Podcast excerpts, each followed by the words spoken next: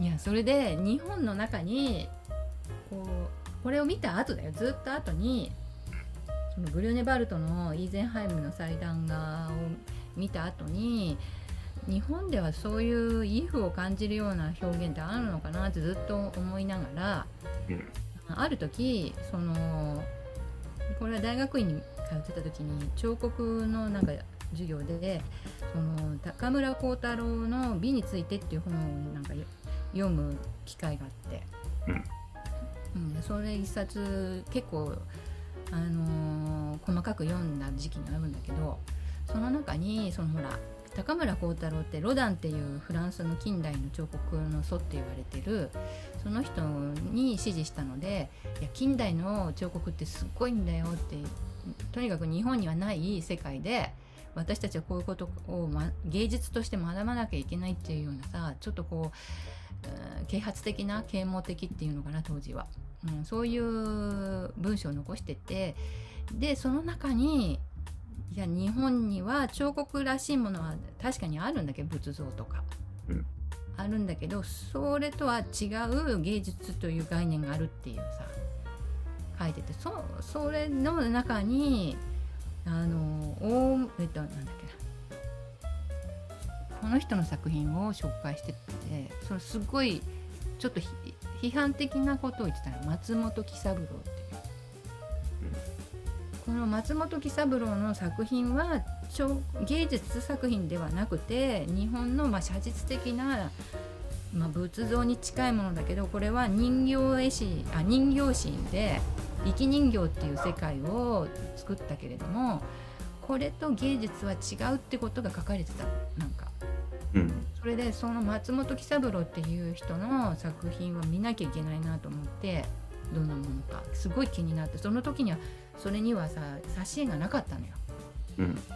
うん、ついてなかったから。で当時インターネットもないし百科事典で調べたらちょっとこういうさ写真が出てきてちょっと見てみたいな。なんだろうなこれと思って。でこの上国寺っていうのが松と熊本にあるっていうことしか知ら分からなくてなんか一生懸命地図で調べてこの上国寺に行きました、うん、行ったことある。なんかここもさすっごい遠くってさなんか熊本とかあの九州ってさやっぱり1日に1本か2本しかない電車の線路とかあるのよね。なんか大分とかあの辺の湯布院とかあの辺の近くなんだけどなんかそういうとこ通ってたのかなんかって帰りに通ったか忘れちゃったんだけどすごい田舎でそれで上国寺って言ったらさなんかすごい当時は普通の民家みたいなところの畳の上になんかポンとさガラスのケースが置いてあってでこれが置いてあったの。今はねなんか熊本で地震があったせいかちゃんとこういう風になってるみたいなんだけど。でこれね見た怖かったやっぱりこれ、うん、これねイーゼンハイムの祭壇がすごい近い何かを感じたすごく。うん、うん、でもさ高村光太郎はこれは芸術じゃないって言ったんだけど私の本音で言うとね私多分あと100年ぐらいしたらこれ国宝になるんじゃないかと思ってるの。うん、今はこれなんかこの地域の重要文化財かなんかなんだけど。うん、でなななんかねその言い分がこの当時はそうなのかなって思って鵜呑みしちゃったんだけど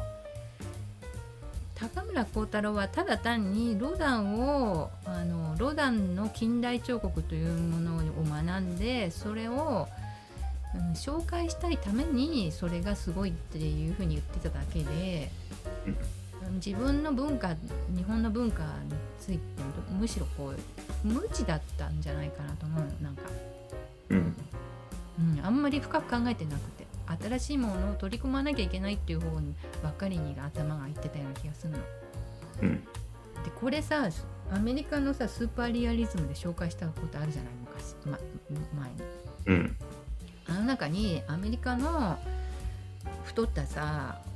男の人とかおばさんみたいなのをあ人形の人ですね。そうそう、なんかデュアン・ハンソンとかっていう名前だったとたいた。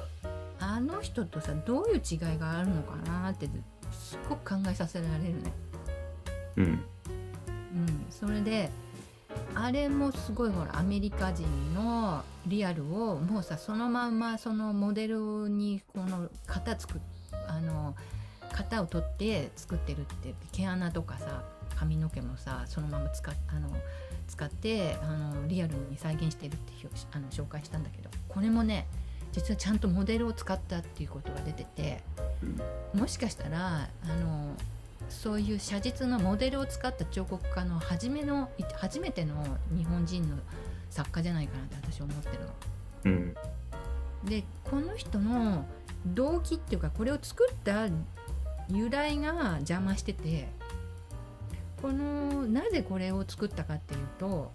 この人の作品これはあの西国三え33箇所巡りっていう巡礼があるの。あのほら四国33箇所巡りってあるじゃない。今、うん。あれと同じでその関西地域あの岐阜から関西地域にかけての33箇所のお寺を巡って昔の人は。うんご利益をいただくっていうさ旅行旅をしてたらしいのは江戸時代。うんでそれをみんながみんなできないからその小さな小屋に33箇所の巡った、まあ、観音様みたいなのをこう置いてそこを通っただけでご利益がもらえるっていうさほなんだ見せ物小屋みたいなものが浅草にあったらしいの。うんでそこに昔からその江戸時代に入ってからそのなるべくこうリアルにさ再現したいじゃないそのその、巡ったかのように思うためにはどうしたらいいかって工夫して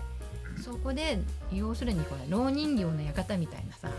うん。ああいう感じでリアルなこのうんなの逸話っていうか伝説残ってる伝説とかをリアルに人形にで表現してそれをみんなで見て楽しむみたいなさ、うん。そういう見せ物小屋があった中の一番最後のところにこの谷組観音って観音像っていうのが置置かれていてこれは巡礼姿観音像っていうんだけどそのこれは意味はその谷国観音っていう、うん、逸話が残っててその33箇所巡るのもう疲れて歩けませんっていうあの人の旅人の前に観音様が現れてあの旅人の姿で現れてあの一緒にもうちょっと頑張りましょうって言って後ろ姿後ろをこう振り向いたっていうね、うん。そのそれが観音様に見えたのか観音様がそういうその人に乗り移ったのかその人が観音様だったのか分から、ま、分かりませんっていう伝説が残ってるわけよ。うんでこれを最後にこうバーンとこう表現したいと思ってこの松本喜三郎はこれを作ったらしいの。でそれがもうさ生々しくこれはもうちょっといろいろ修復何度もしているらしいんだけどうんこれはあの霧の木をあの等身大やっぱりモデルを使ってもうリアルに作ってそして5分なんだけどその顔はやっぱおしろいなんかもつけてもう本当に人肌のように見えるそういう肌を作って、うんこの最後このもう疲れたっていう旅人を振り向いてるっていう場面をこう作ってみんながもうびっくりしたっていうもう生きてるかのようだっていうんでもう大騒ぎになってそれが瓦版になって、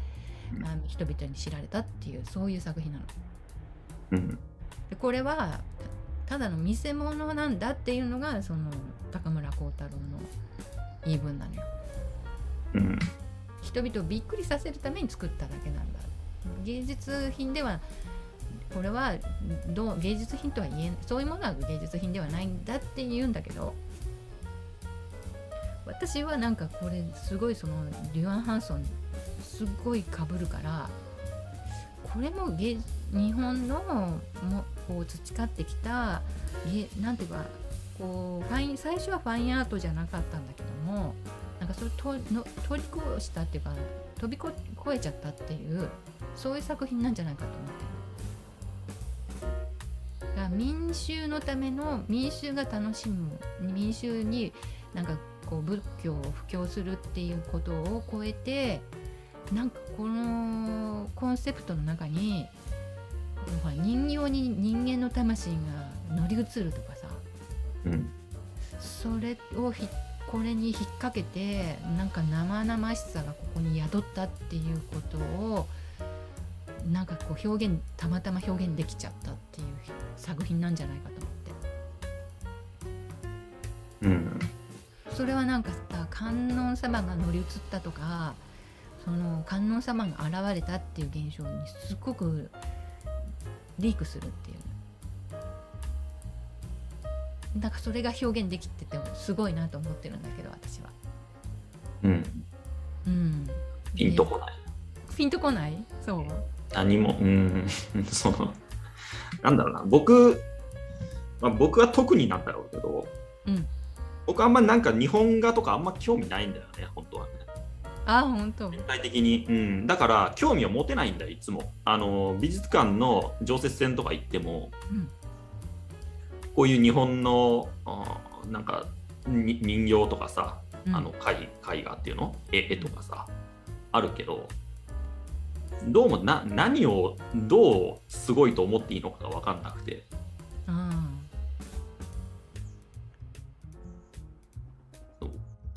なんかねその職人技みたいなのを感じるんだけどーうん。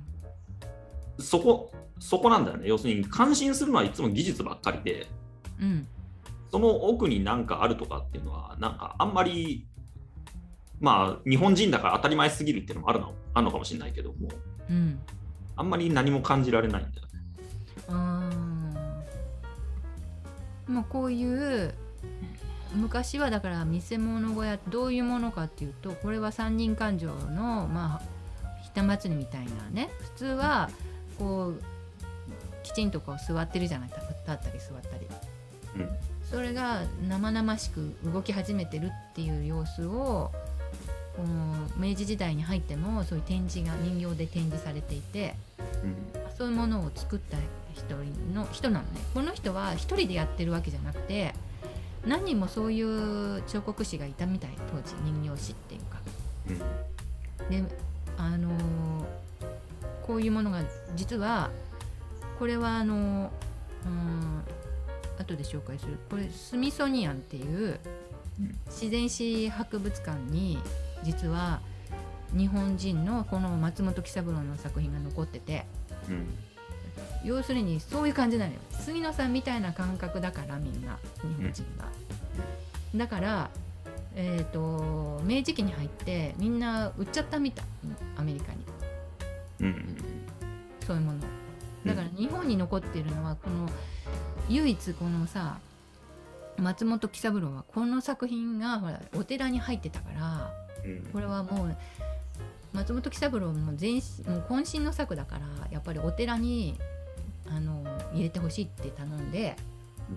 入ったのね。そのお寺に置いてもらうことになったから残ってるんだけど他のものはみんなねアメリカに売られちゃったの。でもさ入ってるとこがさ博物館でしょ？そうなの、なぜかっていうとね